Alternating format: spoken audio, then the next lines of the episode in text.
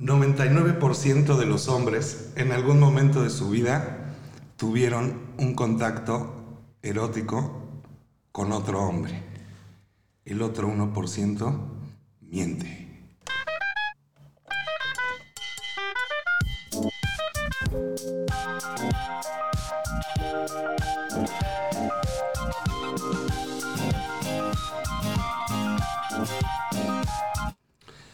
Hola, ¿cómo están? Hoy estamos Ivonne, Fernando, Paola y Guillermo y pues se va a poner candente.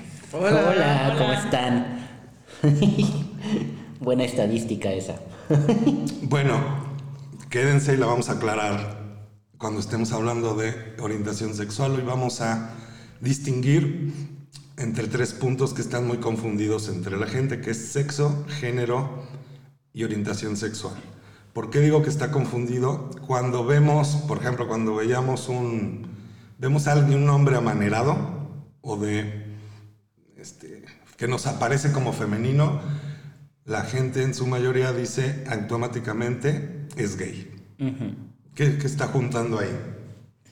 Se está confundiendo la expresión de género con la orientación sexual, que no necesariamente van acompañadas por lo femenino si se es gay o por eh, lo masculino si se es eh, heterosexual. O sea, no necesariamente son uno con otro. Entonces ahí está, hay esta confusión. Entonces van por separado. Una cosa es el sexo, otra el género y otra la orientación sexual. Van en paralelo, pero es como la mano, palma y dorso. Son distintas, pero van, bailan juntas. Entonces, ¿qué es ¿Qué es el sexo? Es el conjunto de características físicas determinadas genéticamente que nos distinguen entre hombres y mujeres y actualmente se consideran estados intersexuales. Entonces, para, para más fácil, pene y vulva, eso es sexo. Entonces, cuando la gente dice, voy a tener sexo esta noche, pues ya lo tiene hecho. ya, ya, ya, ya, ya, imposible. Desde que nacemos hay pene o vulva. Entonces, pene o vulva es lo que nos distingue genéticamente. Y bueno, hay otros factores como un hombre musculoso es un carácter sexual secundario, que también es algo que heredó genéticamente y que podemos apreciar como ah, eh, que es hombre. La fisonomía, ¿qué más? Pues em, cuestiones como por ejemplo el pecho, los vellos, el tono de voz. Eh, bueno, el tono de voz no la expresión, sino las el timbre. El timbre, el timbre, me equivoqué de palabra. Eh, todo lo que tiene que ver por dentro del aparato sexual y eh, pues toda la cuestión física que traemos como en paquetito dentro de, de nosotros y visiblemente. Mayor producción de testosterona si eres hombre, este, mayor producción de estrógeno si eres mujer, no determinante, los eh, hay, ocho, hay ocho dimensiones que distinguen el, sexo, ¿no? Sí, pero si hablamos de lo que se ve, nos tendríamos que ir, por ejemplo, al ultrasonido. El momento en que este, la mamá va, se hace el ultrasonido y el doctor va a decir, ¿es niño o es niña? Por apreciación, no de la testosterona, no de los músculos, sino de pene o vulva. Entonces, el primer indicativo para ponerle género a un niño es el sexo, es decir, la apreciación biológica, pene o vulva. Ya después se complica y hay estados intersexuales o genitales ambiguos. Entonces antes, cuando no había estudios médicos tan precisos, que no había ni ultrasonido, nacía el bebé, era una niña que tenía un clítoris muy grande y el doctor se confundía y decía, es pene y le decía a la mamá y al papá, es niño y lo educaban como niño. Y ya tiempo después, ¿qué creen? Nos equivocamos y pues ya no hay para atrás. Entonces, sexo es lo que le damos genéticamente, no es que voy a tener sexo esta noche, es pene o vulva, que es generalmente como históricamente es lo fácil para distinguir la diferencia, es, es lo que un bebé distingue de yo no tengo pene, entonces soy mujer, o yo sí tengo pene. Casi siempre es la fijación en el, en el, pene. Hasta el médico tiene la fijación. Si tiene pene, en el ultrasonido es niño, si no tiene pene es niña. Que si lo decimos correctamente es si tiene vulva. Y nada más como para sustentar y hablar un poquito más profundo de este tema, ahorita caí en cuenta, eh, cuando somos conscientes de los términos y de las palabras, así como el ejemplo que nos está poniendo Guillo de o tiene pene o no tiene pene, no es tiene pene o tiene vulva, de la misma manera, cuando dije eh, la palabra aparato sexual, eh, quisiera como fomentar que a veces utilizamos términos porque ya los tenemos como en el inmediato y los usamos, pero más bien sería un sistema sexual, un tema, porque el, utilizar ese tipo de términos nos conecta como si fuera una cosa, nos empieza a conectar con otras cuestiones.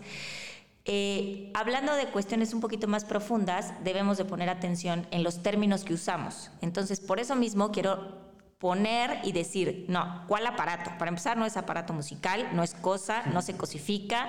Al final es una cuestión que pertenece al, sistema del cuerpo y está vivo. Como tal, Vamos ajustando esos términos porque así podemos empezar a definir muchísimas más variables que no nada más estamos hablando de negro y blanco, pene vulva, sino hay una tonalidad de grises, pero sí quería como ajustar eso porque es como estar de acuerdo a la conversación.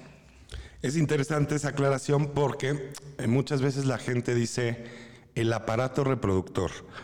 Cuando dicen la gente dice eso, yo me acuerdo del DVD o del CD. Eso sí es un aparato reproductor. ¿Por qué no le vamos a llamar así? La maestra secundaria así nos enseñaba en, la clase de sexualidad, con mucha autoridad. Eh, ¿Por qué no es aparato reproductor? Porque ahí lo estamos limitando a esta educación que ve la sexualidad como único medio para la reproducción. No es el único medio para la reproducción, hay otras maneras y además el pene y la vulva no están ahí nada más para tener hijos. O sea, también te tocas ahí, te haces cosquillitas, es también para el, placer, que esa parte no nos enseñan. Imagínate una maestra en secundaria diciendo que también sirve para el, para el placer. No, imposible que en una escuela te vayan a enseñar que es parte de tu cuerpo donde puedes sentir más placer, porque se supone que biológicamente, hablando otra vez con términos de ciencia, pues el, este, los genitales no son nombrados ni siquiera casi por su nombre, ¿no? Entonces nos enseñan que es pene y vagina, no vulva, porque la parte, digamos, del placer para la mujer es lo exterior más que lo interior en realidad la vagina es el receptáculo del pene para el placer del hombre. Entonces, bueno, desde chiquitos nos empiezan a enseñar que las mujeres somos el receptáculo de los hombres. Ni siquiera es algo consciente, pero es algo que se va formando dentro de nuestra vida. Por lo tanto, hablar de placer en una clase de educación sexual en una escuela es algo prácticamente imposible. Tenemos que hablar de términos muy profesionales, de, muy enfocados a la reproducción, como decía yo en el tema pasado, es naces, creces, te desarrollas, te reproduces y mueres. No hay de otra. No nos podemos salir de ese enfoque dentro del sistema educativo porque eh, entonces meternos en otros temas y en otros eh, términos, en otras ideas, sería meterse también en unos problemas inmensos con los papás porque como se supone que ellos son los que educan a sus hijos y les dicen que sí, que no, entonces los maestros no tenemos permitido ir como hacia la parte más personal de lo que se trata el sexo. Entonces, eh, que hay países, por ejemplo, que ya donde nos escuchan en Holanda, eh, que ahí sí tendríamos que tener envidia porque ahí la educación no está tan diferenciada, que ahorita vamos a hablar de la educación diferenciada. Bueno, ahora, si seguimos hablando de sexo, que prácticamente es pene o vulva, lo distinguible a los ojos o al tacto es pene o vulva. Decía Fer, hay siete dimensiones. ¿Qué son las siete dimensiones?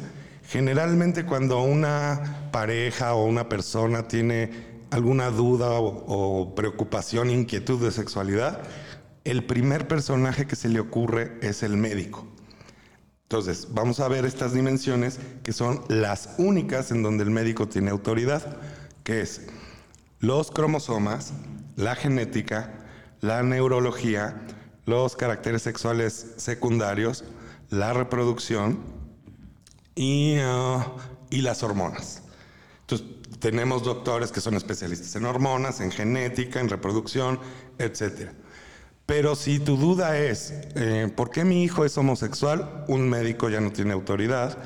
¿Por qué, este, ¿Por qué me cuesta trabajo concentrarme para tener relaciones sexuales? Pues ya no te va a poder ayudar un médico. ¿Qué te va a dar el médico ahí? Su prejuicio. Pero también un psicólogo.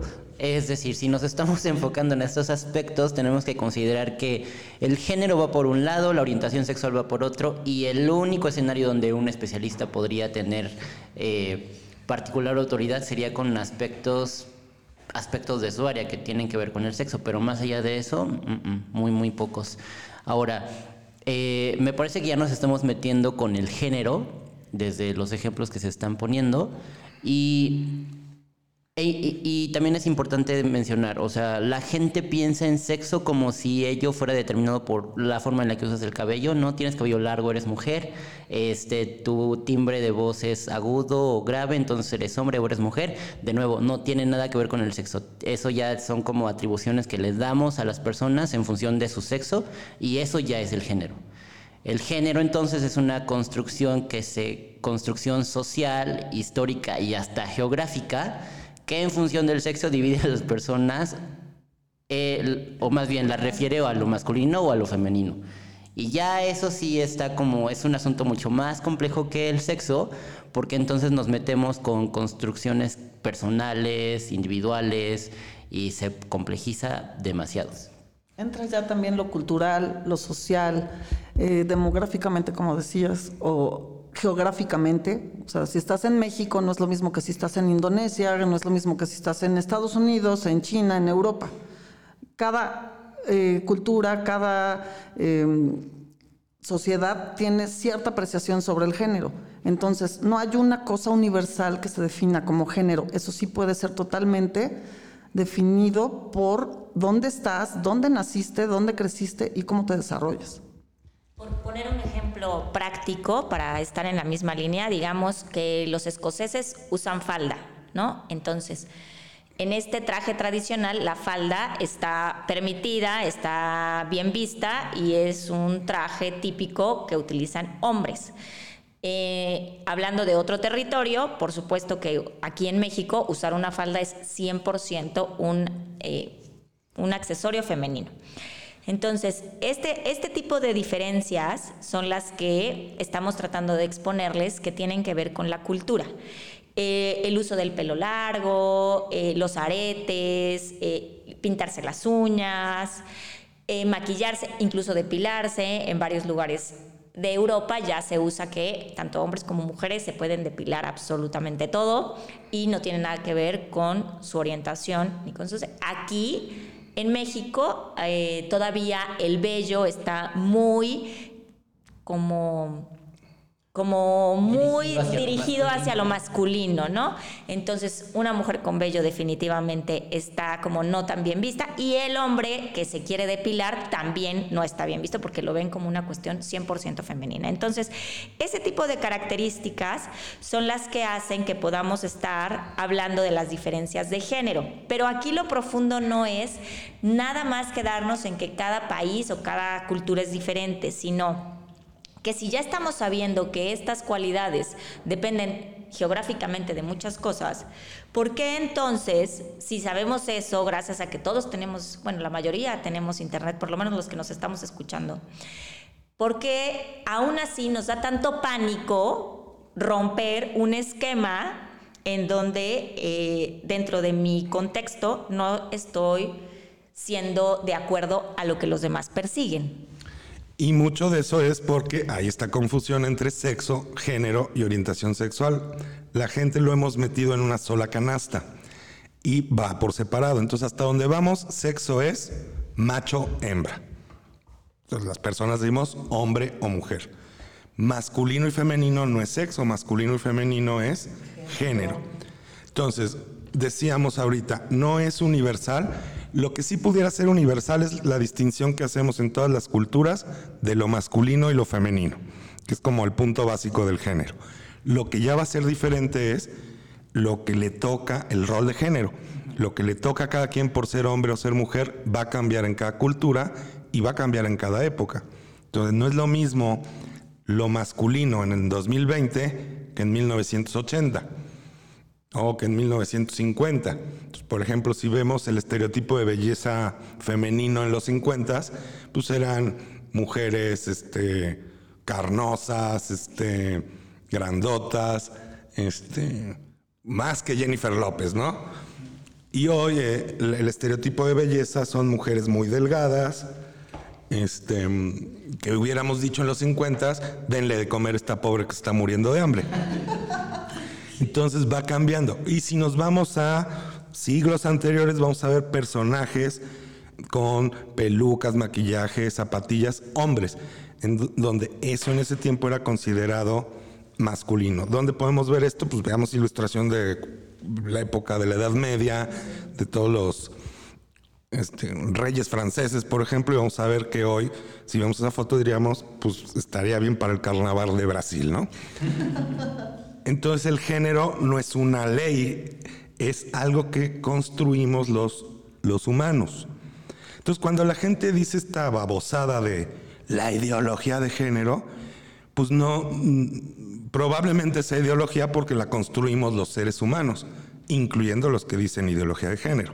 O sea, esos que dicen que eso no existe, pues también le ponen el rosa y el azul a sus niños, entonces también están siguiendo esto. Género es todo lo que hacemos, el circo, maroma de teatro que hacemos para distinguir lo masculino de lo femenino, que empieza desde que nace el bebé en el hospital, ya tiene su ropita rosa y azul, su cuarto pintado, este, y no estamos diciendo que eso no se haga, solamente es que hay que notarlo es a lo largo del mundo hacemos esta esta distinción, no es un plan macabro para un orden mundial, o sea, los seres humanos hemos distinguido lo femenino de lo masculino.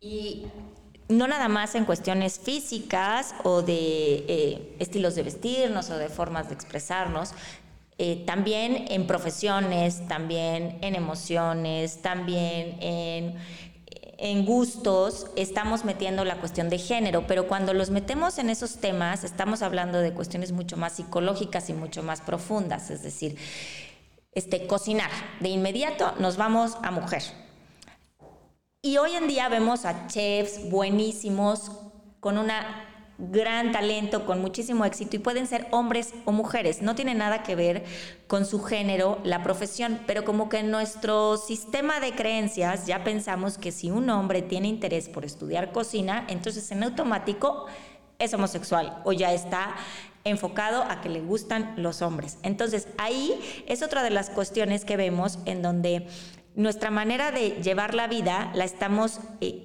como limitando por estas falsas creencias en no permitirnos acceder a cuestiones que dentro de nuestra mente son masculinas o son femeninas. Puse un ejemplo como muy claro, el tema de la cocina, pero también están cuestiones como eh, hace cuánto tiempo los libros no eran cuestiones ah, de mujeres y cualquier mujer no podía acceder a, o sea, no es una cuestión actual, ¿no? Es como que se puso de moda el tema de ideología de género y entonces ahora ya están viendo...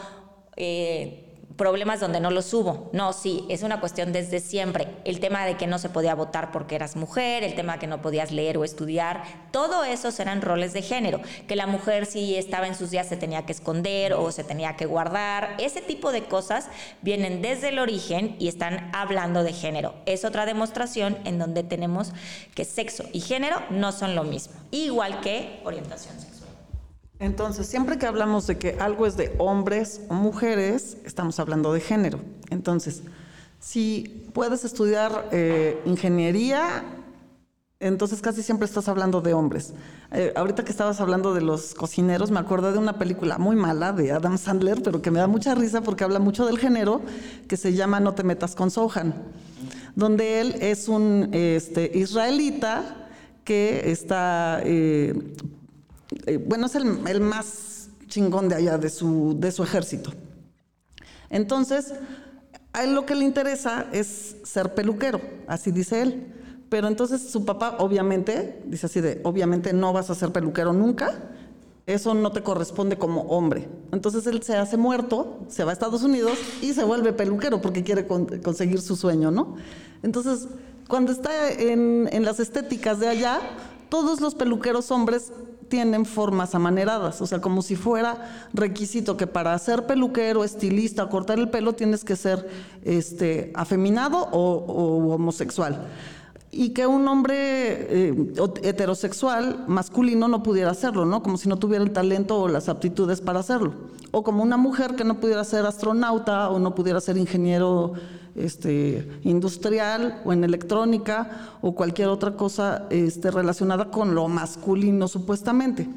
Entonces, cada vez que te encasillan en esto es de hombre o esto es de mujer, siempre estamos hablando de género. Ahora, vemos entonces que el género es un asunto sumamente problemático. Quisiera regresar un poquito a cuando hablaste de la ideología de género. Eh, veamos que ese término es un asunto inventado por los sectores de ultraderecha y ahí de entrada están confundiendo un asunto que tiene el asunto de la transexualidad. Tema aparte, tiene que ver con el sexo, pero de eso hablaremos después. Y entonces, el género es de nuevo sumamente problemático porque determina socialmente cómo es que se deben comportar los hombres o cómo se deben comportar las mujeres. El asunto aquí es la cantidad de violencia que genera cuando un hombre no se comporta como debería o una mujer hace exactamente lo, lo, mismo, ¿no? No comportarse como se supone que debería ser. Por eso es que es importante ponerlo sobre la mesa. Por eso es que es importante cuestiones como hay que cuestionarnos todo el tiempo. ¿Qué ha limitado en mí el hecho de, ser fiel a la receta de la masculinidad? ¿O qué ha hecho, qué ha causado en mi vida de problemático el ser fiel a la receta de, ser femenina? Porque lo cierto es que si nos enfocamos en, en cumplir los requisitos que ponen, la vida se vuelve demasiado, híjole, demasiado pesada, es muy estricto, es es pesado vivir en las líneas de género y pensemos en la cantidad de hombres que no puede, más allá de no puede llorar, no puede manifestar emociones, es sumamente grave que haya hombres que piensen que el placer es estrictamente, estrictamente femenino y que, y que piense además que la única, hay hombres que piensan que la única manera de ser mujer es virgen o puta. Y lo pueden escuchar en, en los comentarios piensen en las canciones. Ahorita para mí está siendo muy, muy revelador el asunto de la tusa, o sea, un hombre que está disfrutando se siente terriblemente siente que su masculinidad está en riesgo. ¿Por, ¿Por, qué ocurren ese tipo de cosas? Bueno, toda una educación. Y entonces, cuando hablamos de género, estamos hablando de procesos de educación. Y los procesos de educación son justamente lo que está fallando no sé si en el, todo el mundo, pero en nuestro país está seria, seriamente mal la educación en cuanto a aspectos de género. Entonces, ¿por qué decimos que está confundido? Porque la gente en su mayoría cree que esto viene con la biología, es decir, si una niña nace niña, de naturaleza va a tener su gen de la cocina gen de la maternidad y hasta hablamos de instinto maternal. No podríamos hablar de instinto maternal en muchas épocas de la historia. También eso lo construimos los humanos. Entonces le damos las atribuciones de género a algo que es natural, como hablando de lo heredado biológicamente. Y lo heredado biológicamente nada más está en el cuerpo, no en las actitudes. Las actitudes ya son género.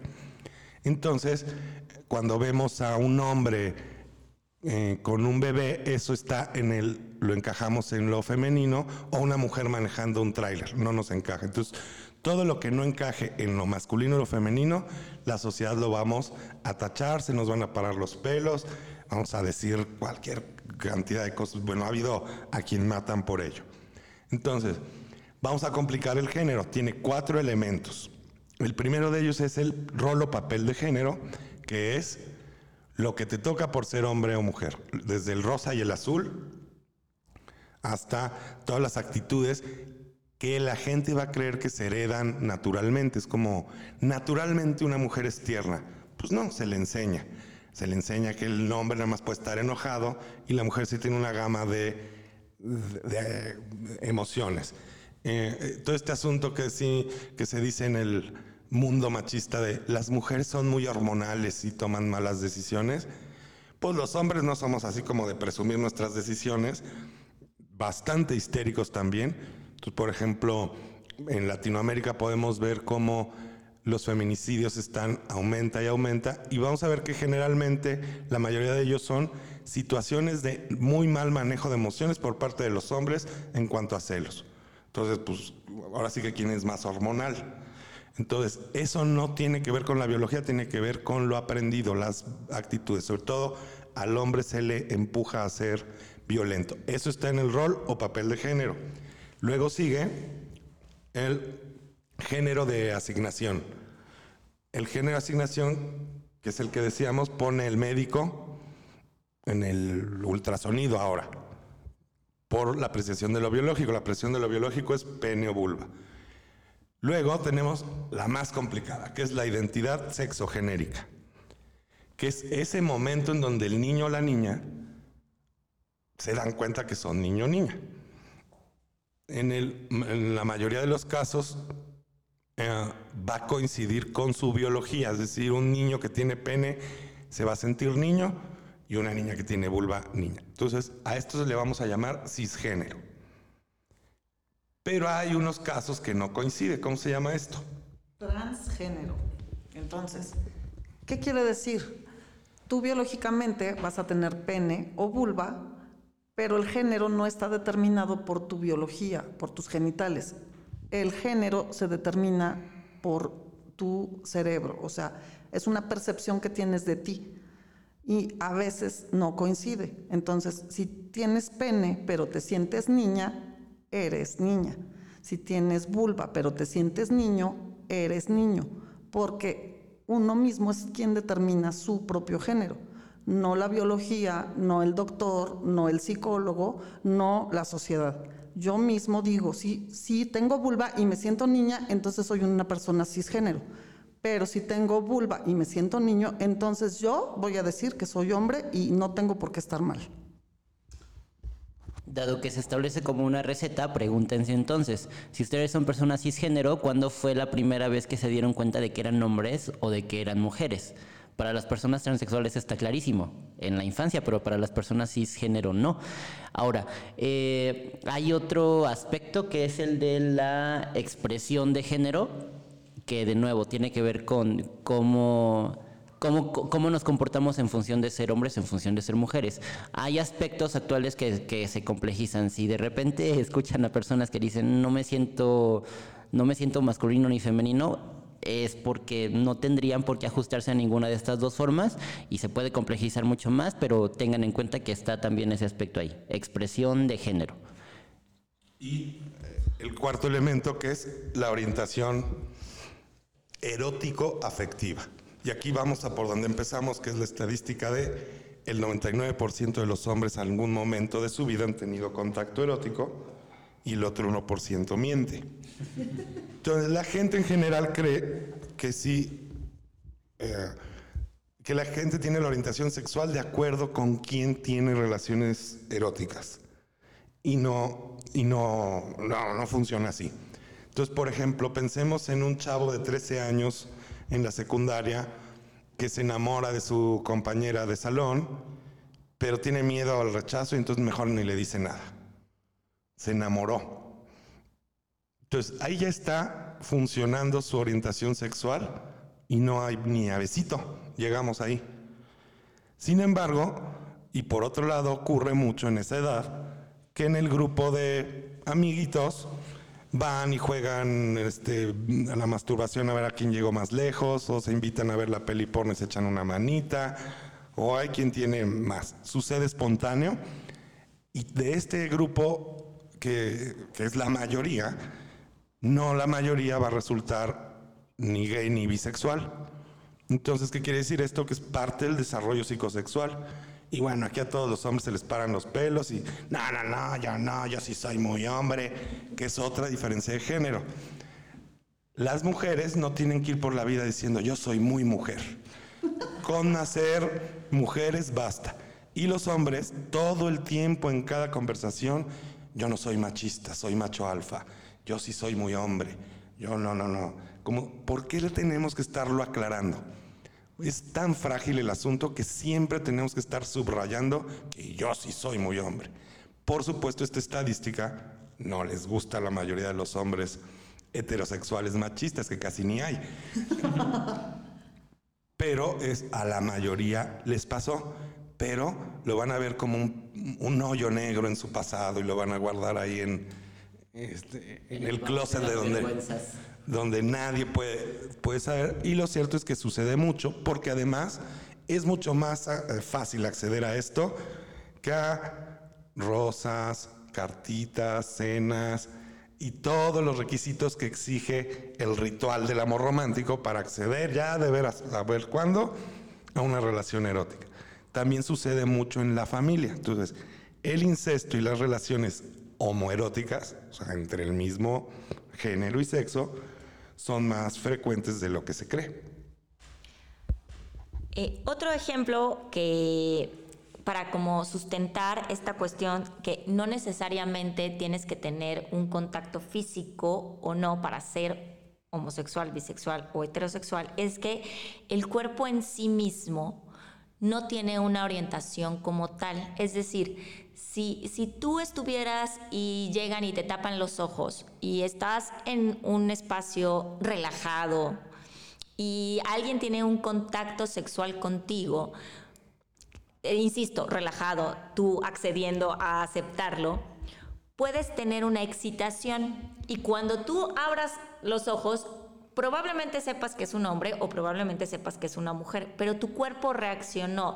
Es decir, tus poros se abrieron, eh, tus vellitos se levantaron, eh, como que respiraste más agitadamente. Esa, esa cuestión física no tiene nada que ver con la orientación de la persona. Por eso es que también hay veces que en las borracheras los hombres ya se aman y se dan besos y en las borracheras hay que se dé el beso con su mejor amiga y, todos esos sucesos o este juego de la botella a los 13 años que, que ya le diste un beso a alguien, no te hizo... No te hizo ni homosexual, ni heterosexual, ni bisexual. Pero esa experiencia hizo que tú sintieras algo físicamente. Por lo tanto, nos estamos dando cuenta que el sentir físico y el sentir emocional tampoco van de la mano, pero nos encanta juntarlos. Y lo mismo va a pasar con la cuestión sexual. No sentir bonito no tiene nada que ver con con quién te enamoras, con quién te atrae y con quién podrías vivir. Pareciera que se hace complejo porque nos gusta complicarnos la cabeza, pero en realidad no es tan complejo. En realidad es más fácil de lo que nosotros eh, quisiéramos ver. Lo que pasa es que aceptar que esas cosas suceden nos ponen en un estado mucho más vulnerable y mucho más abierto donde nuestras creencias se rompen desde el origen. Y entonces ahí sí ya se genera una incomodidad física y psicológica en donde ya no quiero acceder porque tendría que pues cuestionar cuestiones con mi familia, con, mis, con mi generación, con mi grupo social, y entonces en ese punto dejo de pertenecer. Y cuando dejas de pertenecer ya te metiste a la pirámide de necesidades básicas y entonces tu reacción ya va a ser, olvídenlo, no me meto ahí, porque yo tengo que sobrevivir y entonces empiezas a reaccionar y a negar absolutamente todo lo anterior pero se, se, sucede porque estamos juntando todo y a veces porque como dicen, ¿no? Juntaste la gimnasia con la magnesia y como ya me rimó, entonces ya seguro todo es lo mismo y no. Cada cosa tiene su significado, su razón de existir y su funcionalidad. Sería mucho más fácil que todos lo tuviéramos así separado para que pudiéramos incluso expresarnos y poder hacer evidente las necesidades que tenemos. Habría mucho menos confusión. Y está tan marcado el género que, por ejemplo, hasta para el erotismo tiene su instructivo. Entonces, un hombre de estos que está preocupadísimo por demostrar que es muy hombre, yo digo y mantengo que está más preocupado por salir muy macho que por el placer. Entonces, por eso tenemos mayoría de hombres que no hacen ruido alguno en las relaciones eróticas, porque si le sale un... Uh", no vaya a ser que la otra piense que que, este, que algo tengo mal y entonces el miedo es a que me coloquen en el lado homosexual porque es la visión como el lado femenino del asunto, ¿no? Por eso es tan grave la, la, la, homosexualidad, por eso hay tanta homofobia. Entonces, no hay expresión del erotismo porque se le está dando más importancia a significarse como hombre. Ahí, me te saca, me te saca, que, que disfrutar, que, que el placer. Porque, por supuesto, si hombre o mujer sienten rico, pues de repente se les va a salir un Digo, si hacemos ruido hasta para bostezar, no digamos que a la hora de la calentura no lo tengamos, pero ahí están estoicos, no se menean. Es como las películas porno, vamos a oír los grandes gritos de las mujeres y de los hombres vamos a oír. Uh, uh, uh". Entonces, eso es como, y eso es lo que la gente llama así es, es natural. Y esto es absolutamente construido socialmente en, la educación del género. Bueno, entonces, ya descomplicando un poquito y sacando de la, la misma canasta todos estos aspectos, podemos decir que las prácticas sexuales no hacen mi orientación. Entonces, aunque yo tenga una relación erótica con una persona de mi mismo sexo, no quiere decir que ya tengo una orientación homosexual ni que o, que, o que ya he tenido con los dos este, eh, sexos, o sea, tanto del mismo como el contrario, perdón, diferente, porque no es contrario, no me hace tampoco bisexual. Lo que hace mi orientación es de quien me enamoro. Entonces, si me quiero cortar las venas por fulanito de tal o por fulanita de tal y ya me quiero ir a vivir con ella y solamente vivo por esa persona, ya me enamoré, ahí está el enamoramiento. Entonces, ¿de quién te enamoraste es más importante de con quién cogiste? Determina tu orientación con quién te enamoras y no con quién coges. Y yo quiero hablar del placer también en el tema de las mujeres, porque insisto que el placer sí está como castigado, nos encanta ser mártires y sufrir, porque entonces entre más sufrimos, más valemos o no sé cuál sea la, la, matemática de eso. Eh, que, mientras más virginal seas como mujer, tu bono crece y mientras más sexual seas como hombre, también son más medallas. Ándale, exacto. Y entonces la mujer en el placer eh, también tiene este, este tema, ¿no? Si una mujer expresa demasiado placer, pues ¿cómo? O sea, que ya se está pasando, ¿no? Y entonces, si la mujer no expresa nada, ay, no, entonces es frígida y es su problema.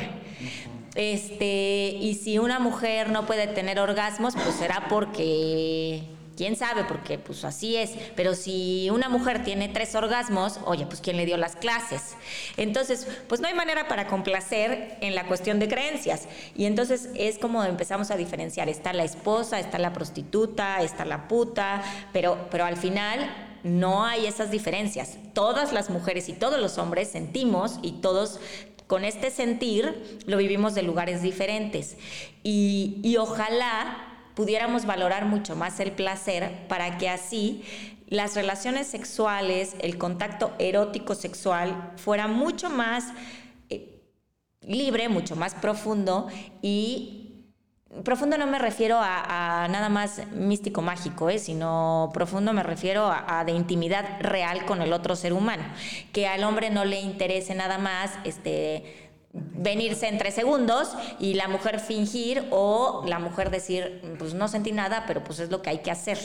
Porque abrirte a la posibilidad de sentir con otro ser humano te conecta de inmediato con frecuencias mucho más elevadas o mucho más interesantes de comunicación, de intimidad, de alegría, de risa, de posibilidades. E incluso el cerebro se empieza a abrir y entonces empiezas a pensar mucho más positivo, eres mucho más proactivo, eres mucho más...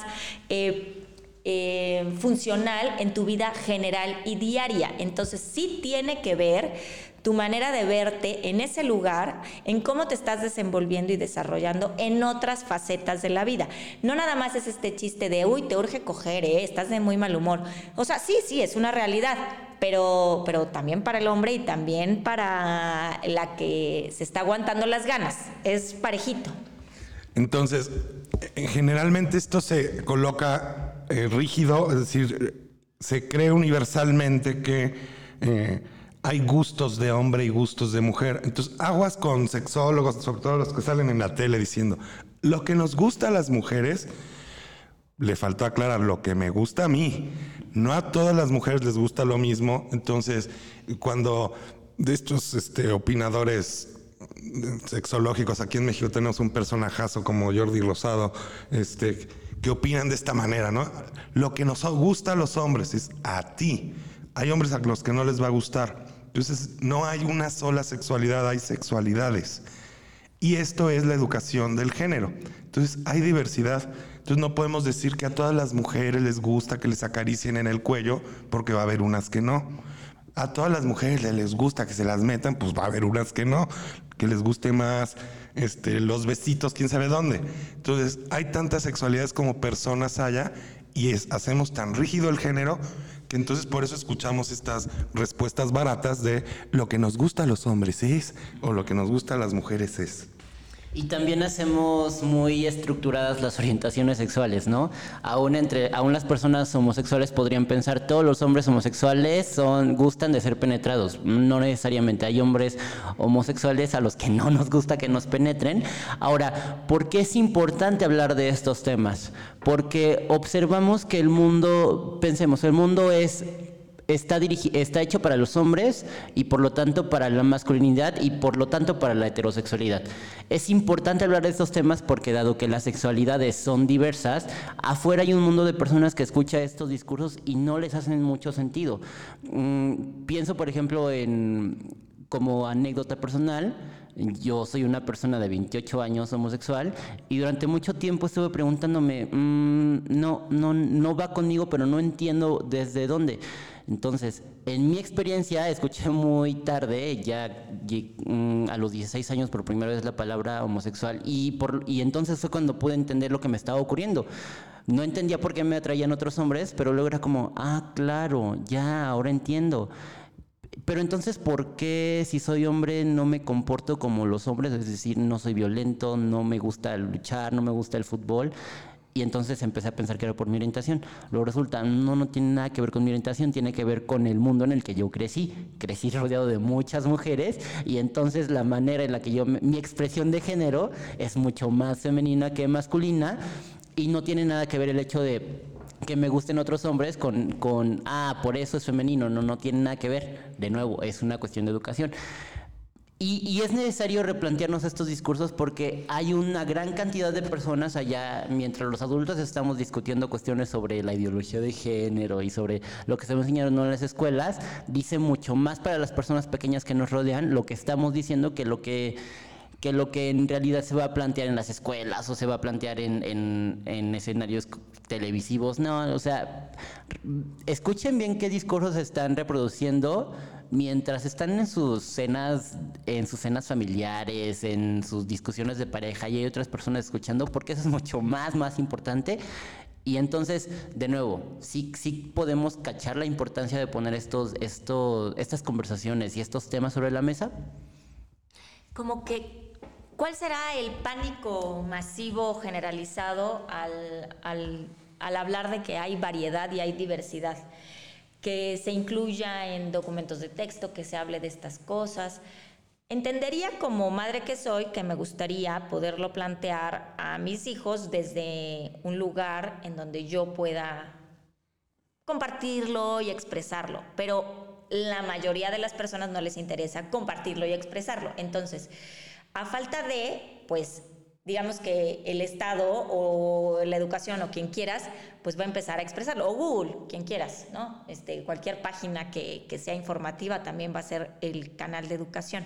Pero este pánico escénico a decir que están estas posibilidades pareciera como que todos entonces nos vamos a convertir o en depravados sexuales o en homosexuales el hecho de saber que existen las posibilidades. Y si somos realistas, no somos conscientes de ese momento en el que alguien te atrajo real y absolutamente. No nos, no, no, no, no estamos haciéndolo, no es que un día amaneciste y dijiste, hoy me voy a enamorar de esta persona. No, o sea, hagamos consciente del instante tú, hombre, mujer, que te enamoraste de no sé quién.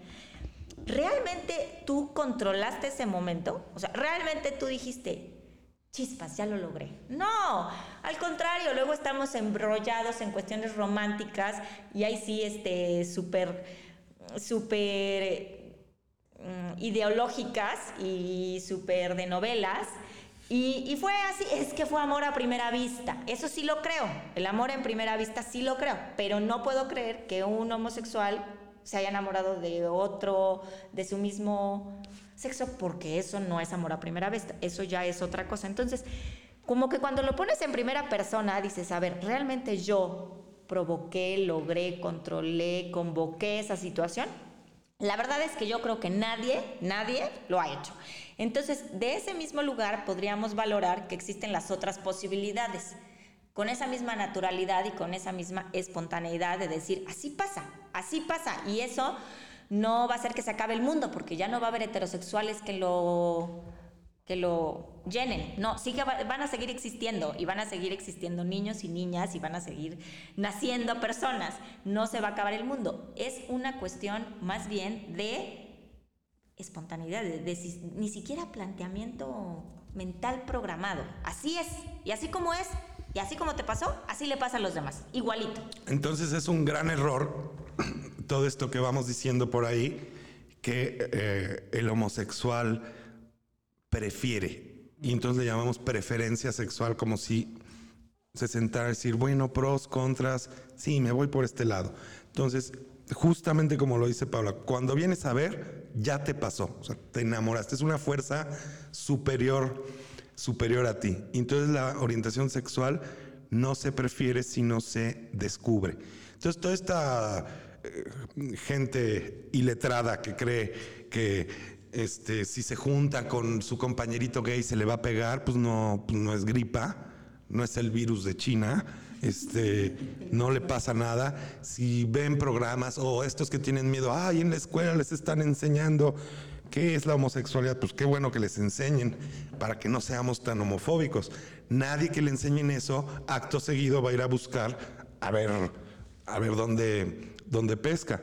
Como hace ratito que decía Fer, este, no a todos los homosexuales les gusta ser penetrados, ni no a todos los heterosexuales les desagrada.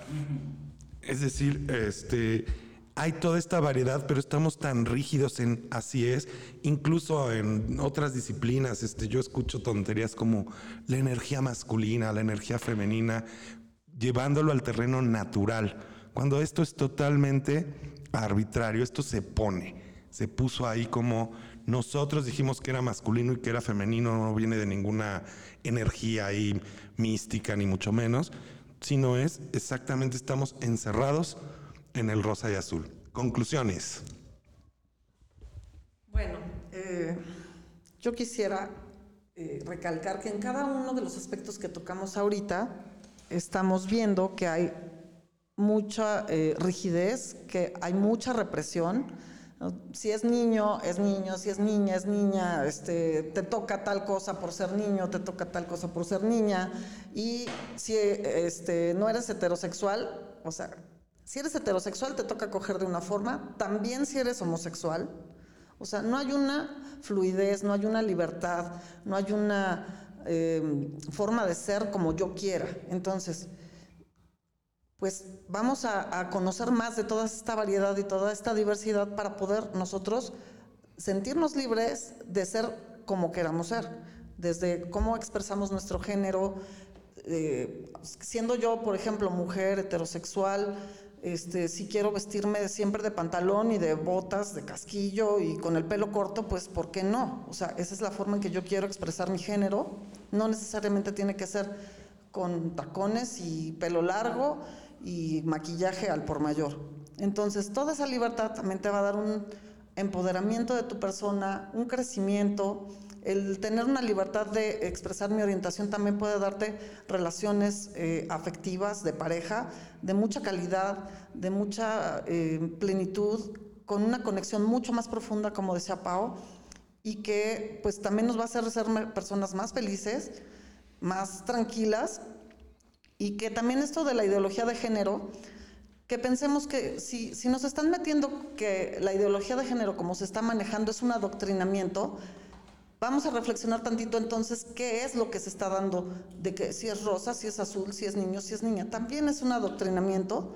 Entonces, ¿por qué no flexibilizamos ese pensamiento para que no estemos tan rígidos dentro del género? Gracias. Sí, yo quiero, vayamos pensando en que estas, pues, estas etiquetas de hombre, mujer, masculino, femenino, gay, bisexual, eh, lesbiana, homosexual, heterosexual, al final son como solo ejes de referencia para no sentirnos tan perdidos por el mundo, pero no, pero no son determinantes. O sea, mm, y en función de eso también vayamos pensando en las cárceles en las que nos metemos. Porque si yo digo, yo soy un hombre, en este entendido común, voy a meter en, voy a incluso creer que hay cosas que no son para mí, como poder disfrutar una canción, como poder ejercer una carrera que tengan que ver con cuestiones que son exclusivamente femeninas o de mujeres, o mm, me parece muy ofensivo que hoy haya personas que incluso decían, vamos a jotear un rato. Ah, lo que significa vamos a actuar un poco como mujeres. Eh, pensemos en lo violento que eso, eh, que, en lo violento que eso es. Entonces, aguas ahí. Pensemos en cuántas veces lo que yo planteo como mi identidad está siendo violento para otros espacios y para otras personas. Porque sí es muy, muy agresivo pensar, aún desde lo homosexual, ¿no? está muy, muy presente el discurso de, a ver, bisexuales, decidanse, ¿son heterosexuales o, no, o son homosexuales? Eh, también como que tenemos que replantear el qué tanto estamos violentando otras identidades.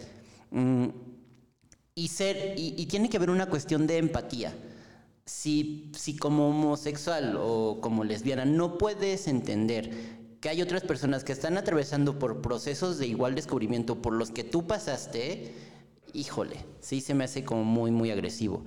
Y Mm, personas heterosexuales, machistas que nos escuchan, relájense un chingo. O sea, eh, ¿por qué el mundo tendría que ser como ustedes dicen? ¿Por, ¿Por qué no entrarle a otras maneras de ver la vida? Digo, la gente va por ahí diciendo, yo soy muy open mind, pero te ponen otros escenarios distintos a los que tú crees que son como los normales, los comunes, y entonces ahí te tiemblan las patas. Este, sí, sí habría que pensarle muy bien a qué estamos reproduciendo, porque tiene que ver con la crianza y a mí sí me afecta, a mí sí me, me, preocupa cómo es que la siguiente generación va a llegar, porque a veces a mí me parece que cuando hablamos de sexualidad el discurso ya está muy dicho, ya está muy repetido, pero cuando veo qué está ocurriendo afuera digo, no, es súper necesario que esto se siga hablando, es súper necesario que esto se siga alimentando y sé que muchas personas se van a enojar y sé que muchas personas van a estar como elaborando marchas y discursos sobre no dejen que esto pase, pero mm, mm, no, es súper necesario que sigamos hablando de estos temas. Entonces,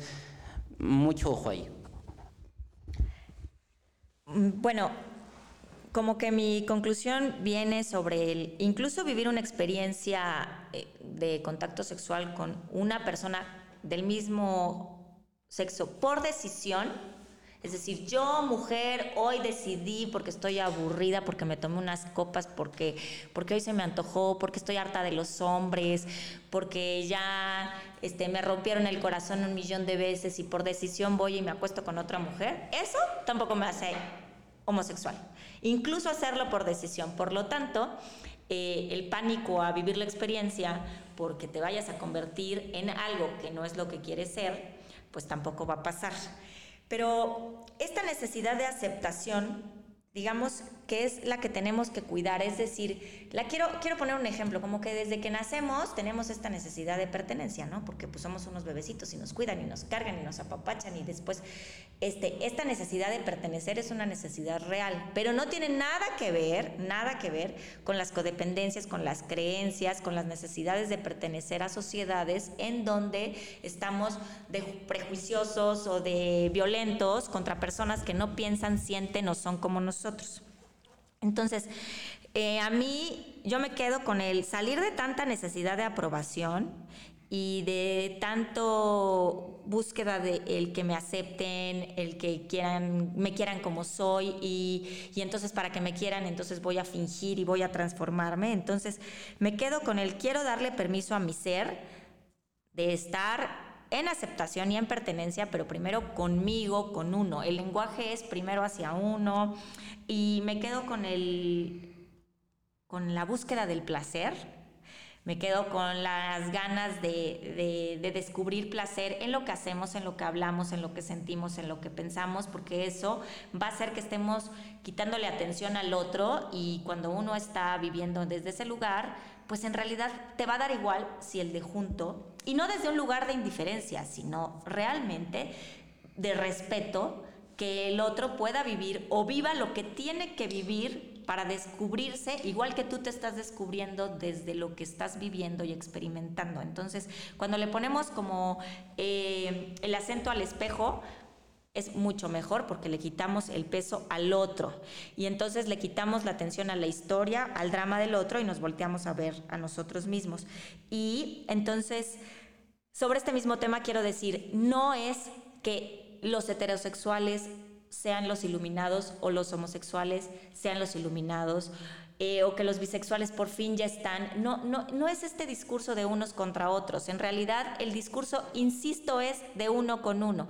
Puede haber gente homosexual que esté absolutamente enojada con el universo y que no quiera aceptar escuchar absolutamente nada. Puede haber gente heterosexual en el mismo canal y bisexual no tiene nada que ver la orientación con la manera en la que vives tu vida, en la que enfrentas tus realidades, en la que conectas íntimas con el otro.